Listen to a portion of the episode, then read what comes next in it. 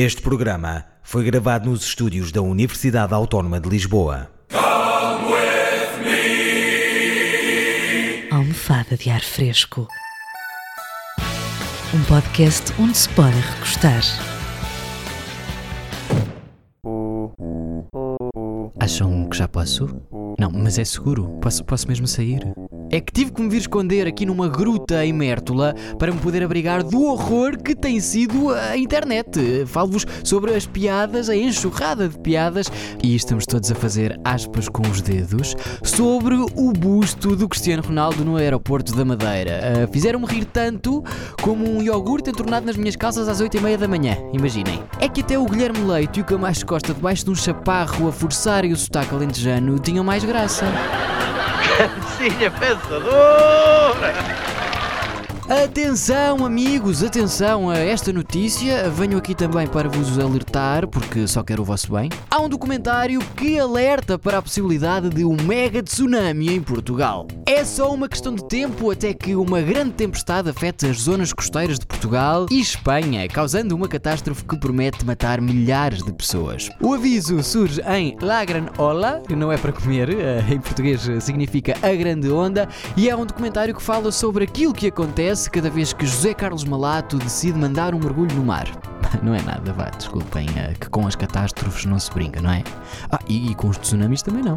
A zona mais atingida seria o Golfo de Cádiz, que engloba o Algarve e é uma área popular entre os turistas. O realizador do documentário chega mesmo a avançar que este hipotético mega tsunami poderia ser uma repetição do cenário devastador que atingiu Portugal no século XVIII. Zezé Camarinha já se manifestou, claro, eh, dizendo Bifas don't be afraid, come to Algarve, Manami é Zezé Camarinha e Tsunami qual é? Yeah! Incrível este momento, não foi? Bom, um dos entrevistados neste filme relembra que o Golfo de Cádiz tem diversas falhas que poderão causar um terremoto a qualquer momento, não se percebendo muito bem se se estaria a referir ao estado mental de qualquer pessoa que não tenha pelo menos 5 apelidos e umas calças bege e que decida ir ao No Solo Água em agosto. Maria Salgueiro não foi barrada à entrada da internet e por isso chega-se à frente nas caixas de comentários.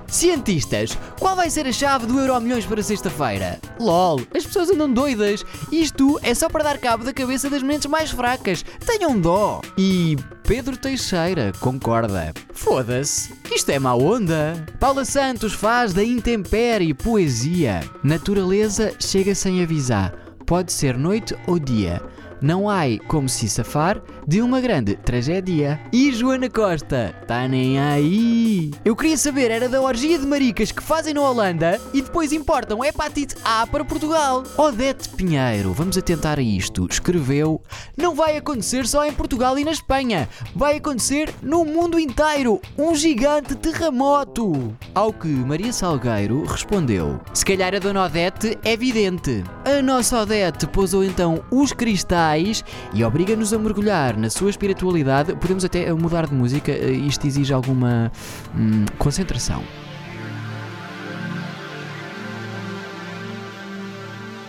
Sim, sou vidente e para muitas pessoas que não acreditavam, eu consigo falar do passado ou do que vai acontecer para provar o dom que tenho. São muitos os sinais que tenho recebido, as mensagens, as visões, tudo 100% correto. Tenho salvo vidas e a minha vida já esteve várias vezes em perigo e fui sempre salva.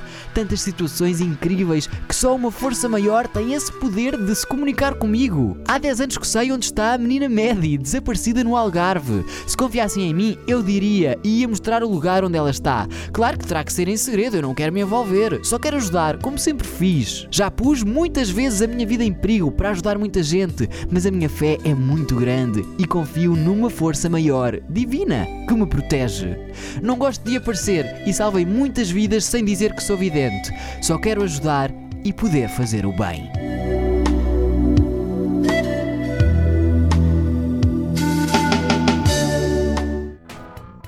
Rumamos agora até Paris para irmos ao encontro do que realmente importa no mundo da cultura. Não, não vos falo de Marcel Proust, nem de Aznavour, nem de Serge Gainsbourg, mas sim de um artista francês que vai passar três semanas a chocar ovos no museu em Paris. Ainda ninguém vos contou rien de rien sobre isto? Então atentem.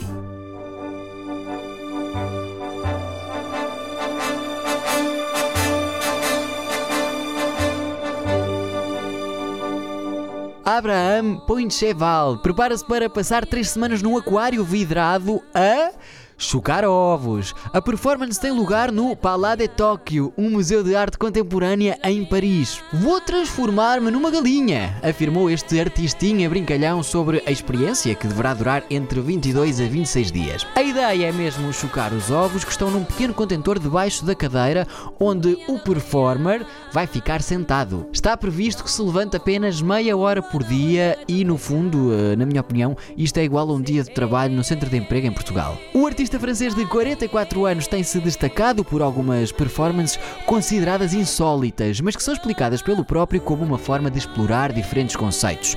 Há cerca de um mês passou uma semana fechado numa rocha de 12 toneladas, tendo anteriormente passado 13 dias dentro de uma escultura de um urso, no Museu de Caça e Natureza de Paris, alimentando-se apenas de vermes para imitar a dieta do animal e das modelos do Portugal Fashion. A minha galeria preferida é sempre a das caixas de comentários onde João Costa Tavares expôs. Agora é moda inventar uma coisa parada para não fazer nenhum. Já passam tempo dentro de uma pedra. Agora, três semanas a chocar ovos. O que é que se segue? Uma temporada dentro de uma gruta pendurado junto com morcegos ou passar uma semana a saltar de galho em galho como os macacos? E António Magarreiro está habituado a lidar com isto das artes. Tinha uma tia que tinha mais de 30 artistas na quinta. Na altura chamavam-se galinhas. António Gonçalves já está a tirar truques da cartola. Artistas a chocar ovos nesta altura. Na volta ainda sai um coelho da Páscoa. E Fábio Ribeiro apenas reflete. Hoje em dia Há cus para tudo. Maria José Leitão não está a conseguir lidar. Eu também me choco com uma ideia tão absurda. E Pedro Soeiro já está a angariar votos para próximo Ministro da Cultura. Eu queria te ver, era sentado no bico do Museu do Louvre.